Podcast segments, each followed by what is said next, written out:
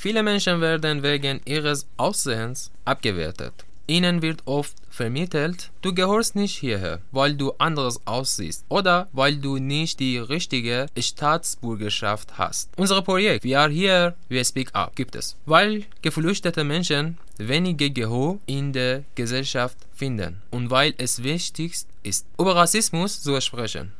Heute geht es um unsere Ideen für eine offene Gesellschaft. Ihr hört zunächst Stimmen von Projektteilnehmenden im Anschluss interviewt an der Bianca zum Thema Diskriminierung. Ja, liebe Bella, was ist denn eigentlich so eine Frage, bei der du sagen würdest, das möchte ich nicht mehr gefragt werden? Ähm, es gibt eine Frage, die ich öfters gestellt werde, wo ich mir denke, so, oh, das war jetzt wieder typisch oder klar, dass es kommt. Wenn ich Leuten erzähle, was ich studiere, ich studiere ja Germanistik und Kunstwissenschaft, ähm, werde ich oft gefragt, ah, bestimmt auf Lehramt, oder?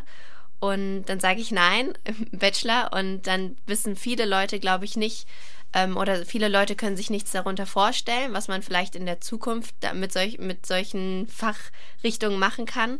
Und ähm, sind dann meistens überrascht, vor allem bei dem, äh, ja, bei dem Studiengang Kunstwissenschaft ähm, werde ich oft angeguckt, so nach dem Motto, ach, ist das denn überhaupt wirklich ein Studium? Was stört dich dann genau? Ich glaube, es ist einfach die Häufigkeit oder ähm, auch, dass es so ein bisschen belächelt wird, dass es ja nicht wirklich ernst genommen wird, dass es auch eine Wissenschaft ist. Okay.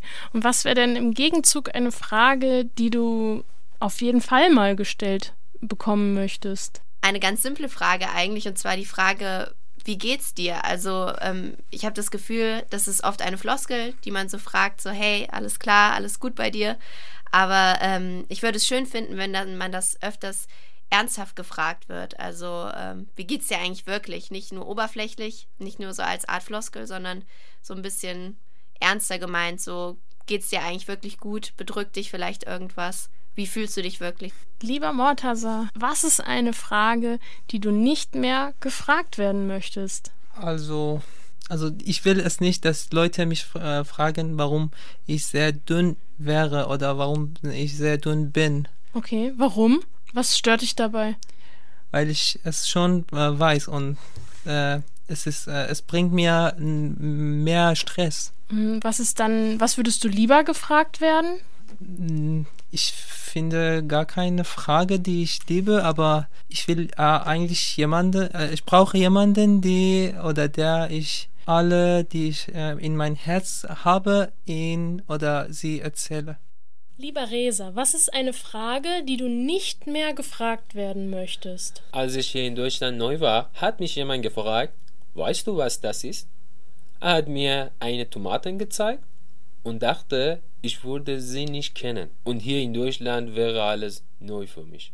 Was, was denkst du dann, wenn dich jemand so etwas fragt? Kennst du eine Tomate?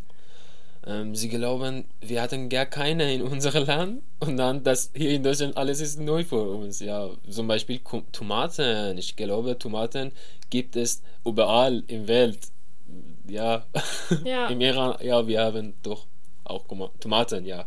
Und ist äh, leckerer als deutsche Tomaten. Super.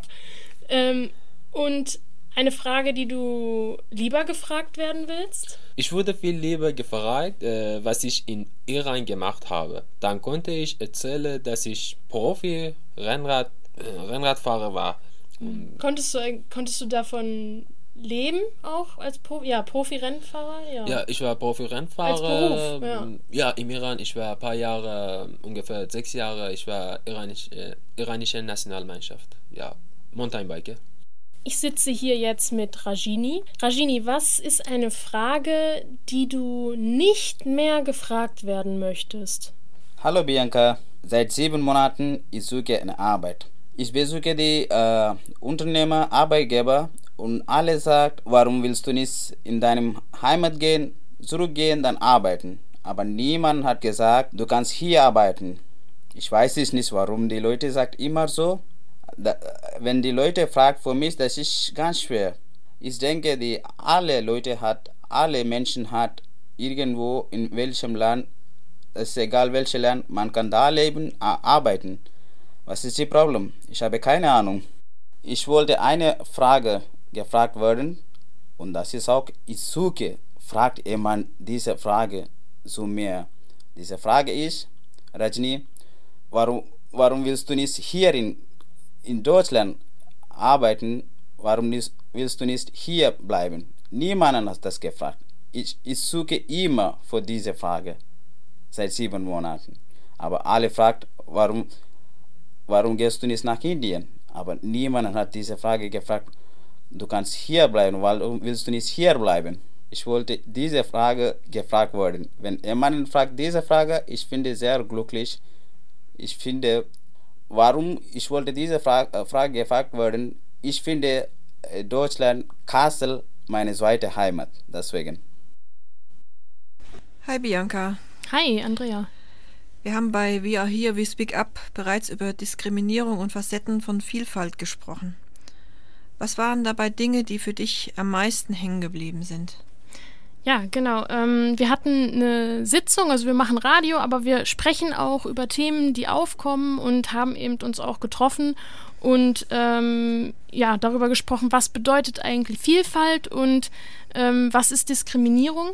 Und ähm, da ähm, ja, ist mir eigentlich auch hängen geblieben, das, was äh, in unserem Einspieler gekommen ist, ähm, dass ähm, der Resa sagte, als er ganz äh, neu war in Deutschland, ist jemand zu ihm gekommen und hat ihn gefragt, ob er eine, ob er, also hat ihm eine Tomate hingehalten und gefragt, ob er wisse, was das ist. Und das fand ich total spannend, weil ich finde, in dieser Frage schwingen auch ganz viele Dinge noch mit. Zum Beispiel so ein, eine Sache von ähm, irgendwie Europa, das, das zivilisierte Europa sozusagen und die unzivilisierte Welt. Also außerhalb von Europa kennen die Leute keine Tomaten. Ähm, und ähm, also irgendwie sch schwingt da eine bestimmte Annahme schon mit. Und ich habe lange auch über diese Frage nachgedacht und überlegt, was wäre eine Frage, die eigentlich mit weniger Vor Vorannahmen auskommen würde? Und da ist mir aufgefallen, man könnte, wenn man sich ja nicht sicher ist, einfach mal fragen, im, im Iran, was gibt es da eigentlich für Gemüse? Und dann kann man sich mal erkundigen. Und dann weiß man, okay, ja gut, Tomaten also auch. Und wenn man dann noch weiß, dass äh, Reza Fußball, äh, nicht Fußball, ich habe immer, erst habe ich immer gedacht, er war Fußballprofi, nein, er war Profi im Radfahren, Mountainbiken. Und so jemand ist es natürlich klar, dass der weiß, was eine Tomate ist. Und das ist eigentlich so ein Beispiel auch für Alltagsrassismus. Und da muss man natürlich und das finde ich auch wichtig, vorsichtig sein, sowas auch mal zu benennen, weil ähm, sich, ich finde es wichtig, dass sich jetzt da auch niemand ertappt fühlt, weil eigentlich sind wir alle tatsächlich, auch bei dem Ansatz, den We Are Here, We Speak Up, hat, bei dem rassismuskritischen Ansatz, gehen wir davon aus, dass Diskriminierung zum Beispiel nicht individuelles Fehlverhalten ist. Also es geht nicht darum, dass sich jetzt irgendjemand etwas äußert und ich sage, das ist aber rassistisch, sondern es geht eigentlich darum, dass gesellschaftliche Strukturen rassistisch sind. Also ja, dass man das in vielen Kontexten wiederfindet, auch in Gesellschaft. Zum Beispiel, wenn man sich anschaut, wie wenig Leute, die im Bundestag sitzen, ähm, ja, Menschen sind, denen man einen Migrationshintergrund zuschreiben würde oder wer unterrichtet eigentlich die Schülerinnen. Das sind meistens auch Menschen, die zum einen einen bestimmten Bildungsbackground haben aus einer Mittelschicht kommen und auch die ähm, ja meistens eher weiß sind.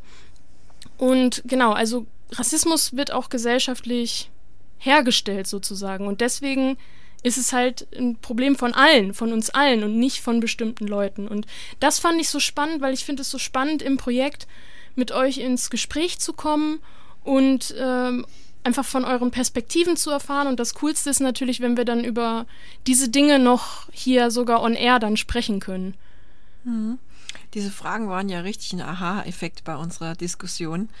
Ähm, wie würdest du in eigenen Worten den Begriff Diskriminierung beschreiben? Ja, genau. Das äh, haben wir auch angeschnitten bei ähm, eben bei unserer Sitzung, die wir hatten. Und ich würde sagen, ähm, dass bestimmte Menschen in, also Menschen werden in Gruppen erstmal aufgeteilt. Und ähm, dann werden bestimmte Merkmale und dazu bestimmte Verhaltensweisen zugeordnet. Also bei Rassismus zum Beispiel ist es eben so, okay, das Merkmal Aussehen wird genommen und dann werden Menschen in Gruppen eingeteilt und dann das erstmal zu kategorisieren ist nichts Schlimmes, aber die Diskriminierung fängt da an, wenn es halt zu Auf- und zu Abwertung kommt. Also wenn ich zum Beispiel meine Gruppe, meine Gruppe der Menschen mit deutscher Staatsbürgerschaft, wenn die irgendwie in irgendeiner Weise besser sind oder wenn die mehr Rechte haben als Menschen, die neu kommen. Das, das sind zum Beispiel, das sind so klassische rassistische Kategorien auch. Mhm. Und da fängt eben die Diskriminierung und fängt auch Rassismus an als eine Form ähm, von Diskriminierung. Da kann man merken, dass was nicht stimmt. Ähm, wir hatten auch das Thema Wohnungssuche heute in der Sendung. Und der Wohnungsmarkt ist auch von Diskriminierung betroffen. Also die Geschichten, die wir ausgetauscht haben, das war schon ganz schön heavy. Was denkst du, ist da das Problem? Ja, ähm, ich finde es total spannend. Ich fand es richtig cool, euer Hörspiel, was ihr gemacht habt, äh, wo es ja eben auch darum ging, dass äh, es eine Situation gab, wo jemand eine Wohnungsbesichtigung hatte und am Ende kommt der Satz, hm, ja, das muss ich erstmal mit meinem Mann besprechen und du merkst schon, okay, ich glaube, es hat was damit zu tun, äh, dass ich irgendwie so aussehe, wie ich aussehe oder vielleicht auch schon mein Name war ein Problem. Und da gibt es ja tatsächlich auch ähm, Studien dazu oder auch der Spiegel hat es auch mal untersucht, ähm, inwiefern zum Beispiel ja ein ausländisch klingender Name schon dazu beiträgt, dass du vielleicht gar keine Antwort bekommst oder ähm, dass halt ja es irgendwie heißt, nein, ist schon vergeben. Und was ich auch ein paar Mal gehört habe schon, ist, dass dann Leuten gesagt wird, die Wohnung ist vergeben und sie erfahren aber davon, dass sie eigentlich noch frei steht, wo sie dann ganz klar wissen, okay, anscheinend hat es hat es hier auch mit Rassismus zu tun. Ja. Schlimm finde ich auch, dass dann eben gelogen wird und nicht offen gesagt wird, dass man ein Problem damit hat. Ähm, gibt es noch, also es ist kränkend, finde ich. Hm. Ähm, fallen dir noch andere Beispiele von Diskriminierung ein? Im Alltag oder so? Hm, ja, also ich habe einmal schon, ich habe heute ein bisschen noch dazu gelesen, was ich eben schon mal ganz kurz angeschnitten habe, ist halt ähm, eine weitere Kategorie oder weitere Diskriminierungsform äh, neben Kla äh, Rassismus ist eben auch Klassismus. Und ähm, da habe ich heute dazu gelesen, dass eben LehrerInnen, wie, wie ich schon anschnitt, eben eine akademische Mittelschicht sozusagen sind, wenn man mal diesen Begriff Mittelschicht verwenden will. Und die zum Beispiel in der, in der Schule, also das völlig, können auch völlig unbewusste Prozesse sein, dass sie ähm, eher so nach seines nach ihresgleichen schauen. Also sie schauen eher auch nach den Mittelschichtlern oder ganz früher habe ich dann die Geschichten gehört, ja, das sind die äh, das sind die Kids aus den guten Haushalten, dann wird irgendwie nach Namen oder nach äh, irgendwie ist das irgendwie eine Stadtratsperson, äh, Tochter vom Stadtrat oder so geschaut und sowas greift natürlich auch ähm, in der Schule.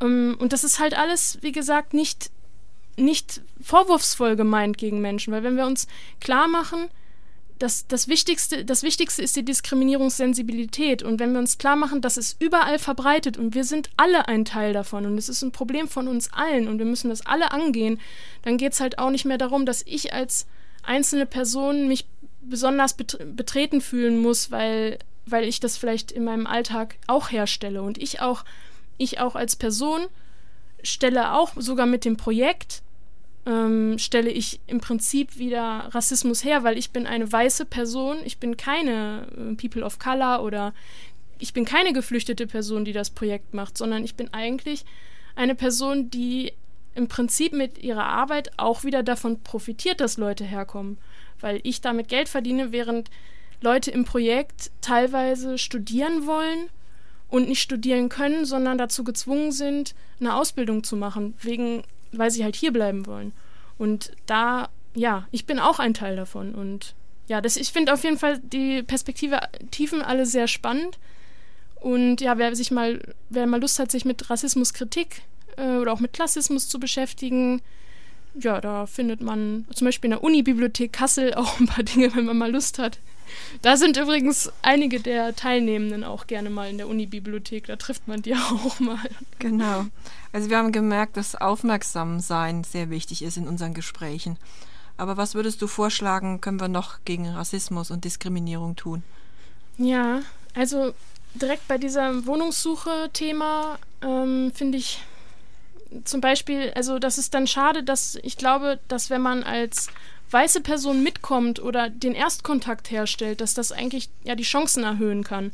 Also wenn ich für jemanden ähm, eine bei einer Kontaktan also bei einer Wohnungsanzeige kontaktiere und wir zusammen hingehen und ich da ne, den tollen Ersteindruck mache, dann haben ja Leute schon mal bessere Möglichkeiten, wenn ich da unterstütze.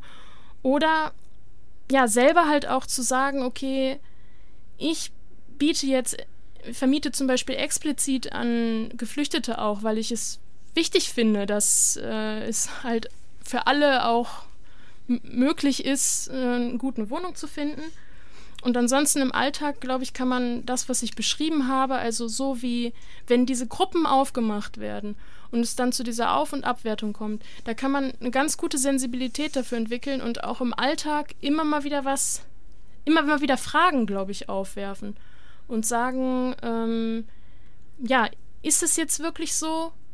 Ähm, oder ja, ist es nicht ist es nicht anders? Kann, glaubst du, die Frage ist eine gute Frage? Weißt du, was das hier ist? Eine Tomate? Oder sollte man nicht eine andere Frage stellen? Und das ist ja dann eigentlich wieder das, was wir auch in dem Einspieler hatten. Da wollten wir auch so ein bisschen ja mit sensibilisieren, auch mal drauf zu hören, was wollen eigentlich Leute gefragt werden? Ähm, und ja, wa was, was wollen wir eigentlich von Menschen wissen? Gehen wir mit einer bestimmten Brille dran oder versuchen wir mal wirklich Brillen abzulegen und ganz offen zu sein und äh, offene, offene Fragen zu stellen. Genau, also jede Menge Dinge. Und We Are Here, We Speak Up ist ja tatsächlich auch, wir tun hier gerade was. Wir sprechen hier live darüber und wir sprechen auch wieder in der Gruppe ähm, über solche Themen. Und ja, also natürlich, wenn Leute noch Lust haben, im Projekt mitzumachen, das äh, ist natürlich auch immer gerne gesehen. Würden wir uns freuen. Vielen Dank, Bianca. Das war der Beitrag zum Thema Diskriminierung. Diskriminierung.